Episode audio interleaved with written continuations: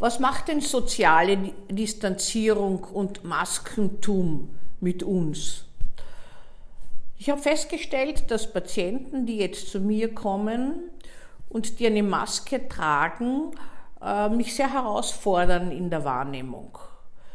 Ich kann nämlich die Mimik in ihrem Gesicht nicht wahrnehmen und habe festgestellt, intuitiv konzentriere mich ich mich auf ihre Augen. Und vielleicht geht es ihnen auch so. Hinter der Maske kann vieles verborgen sein, aber es bleibt auch vieles, was ein Miteinander gestaltet und was ein Miteinander belebt, versteckt. Die Maske distanziert uns ein Stückchen noch weiter, als äh, wenn wir uns gar nicht wirklich begegnen würden. Ich habe vor vielen Jahren, ich war 30 Jahre lang Brillenträgerin und habe dann aufgehört, glücklicherweise, nachdem ich mich lesen habe lassen mit den Brillen und habe so das Gefühl gehabt, die Menschen fallen mir in die Augen dauernd. Mein Mann hat mir gesagt, warum ich immer diese Kopfbewegung mache und den Kopf auf die Seite tue. Und da bin ich erst drauf gekommen, dass ich das Gefühl habe, dass die Menschen mir zu nahe kommen. Patienten haben mich angesprochen, warum ich immer abrücke. Das ist wahnsinnig gewohnt von mir und ich habe das auch nicht gemerkt. Ich war irgendwie durch meine Brille einfach distanziert. Das habe ich aber nicht wahrgenommen, sondern wie ich keine Brille mehr gehabt habe, war mir plötzlich diese Zwischenscheibe, die weggefallen ist, äh, war mir so neu, dass ich mich neu um, umschauen und auch orientieren habe müssen. Und auch mit der Maske ist es so. Man weiß manchmal gar nicht, ob Männlein oder Weiblein. Es ist wirklich interessant. Und es ist eine Herausforderung, äh, mit Menschen auch in Maske zu sprechen, weil sich die Stimme auch verändert. Die Maske nimmt ja ein Stückchen vom Stimmklang und äh, prägt auch das Gesprächsklima. Also diese natürliche, unter Anführungszeichen, jetzt auferlegte Distanzierung wird mit uns auch einiges machen.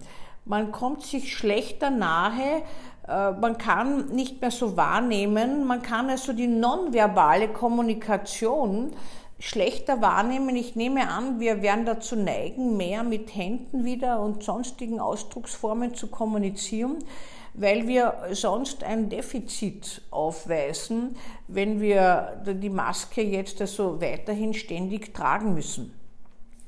Aber diese soziale Distanzierung hat ja auch etwas ganz Wesentliches. Zum Beispiel alte Menschen, äh, die äh, komplett distanziert jetzt sind und die in gar keinen Kontakt wirklich mit ihren Angehörigen haben. Manche haben das Glück, dass sie gewissermaßen so versorgt werden, technisch, dass sie über iPad oder sonstige äh, Telekommunikationsmöglichkeiten Kontakt mit Angehörigen haben.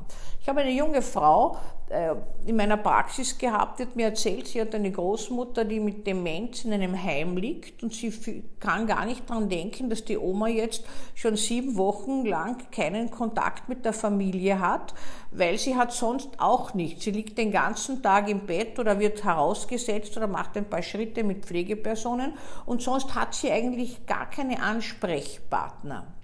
Ich habe ihr erzählt, sie soll doch der Oma die mit den technischen Möglichkeiten nichts anfängt, äh, doch eine, äh, irgendetwas geben, dass sie die Stimme hört. Ich habe das deswegen gesagt, weil wir vor vielen Jahren festgestellt haben, dass Menschen zum Beispiel im Koma einen Anreiz brauchen, um wieder mehr in die Bewusstheit zu gelangen. Gelingt nicht bei allen, aber ist einer der besten Stimuli, die wir haben. Beispielsweise eine Mutter im Koma hört die Stimme des Kindes. Es gibt keinen besseren Stimuli.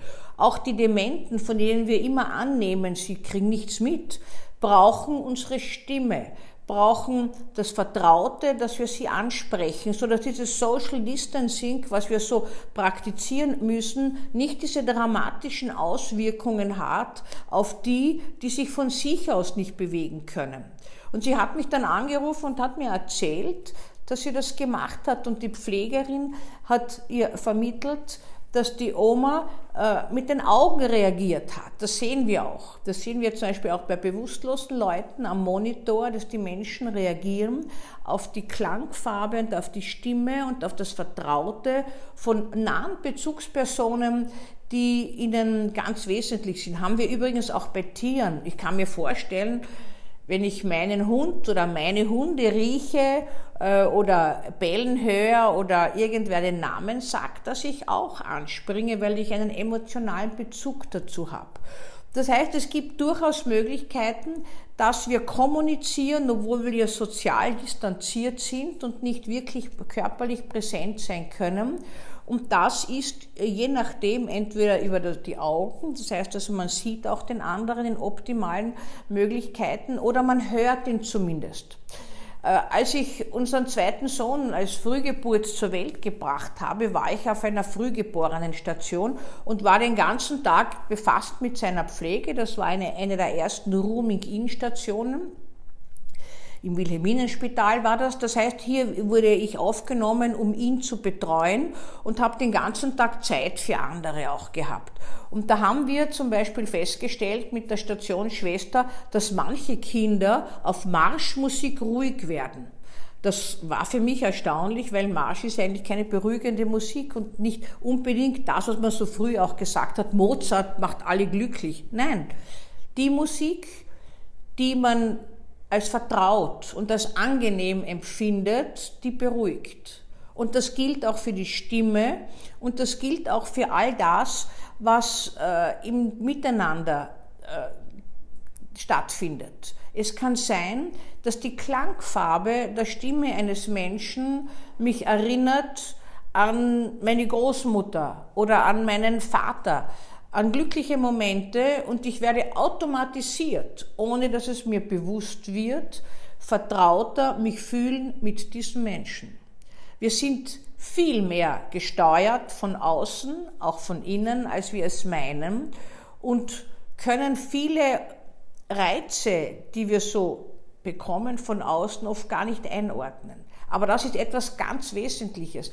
Darauf basiert oftmals auch die Musiktherapie dass das, was so vertraut ist, auch in der Musik geliebt wird. Nicht? Der eine liebt mehr eine rhythmisierende, der andere mehr eine melodische Musik.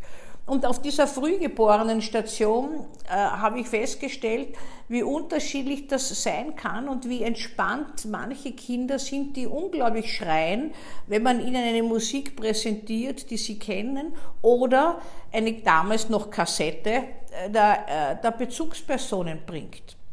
Nicht alle Mütter waren dort aufgenommen mit ihren frühgeborenen Kindern, aber wir haben ihnen eine Kassette vorgespielt, äh, wo die Mutter mit ihrem Kind spricht in einer Amensprache. Amensprache ist weltweit ident und heißt, dass man eigentlich inhaltlich gar nichts viel aussagen muss, hat keine Bedeutung, außer dass man so, du mein Herzi Pinky, du ich hab dich so gern und weiß ich was, so Liebesworte sagt.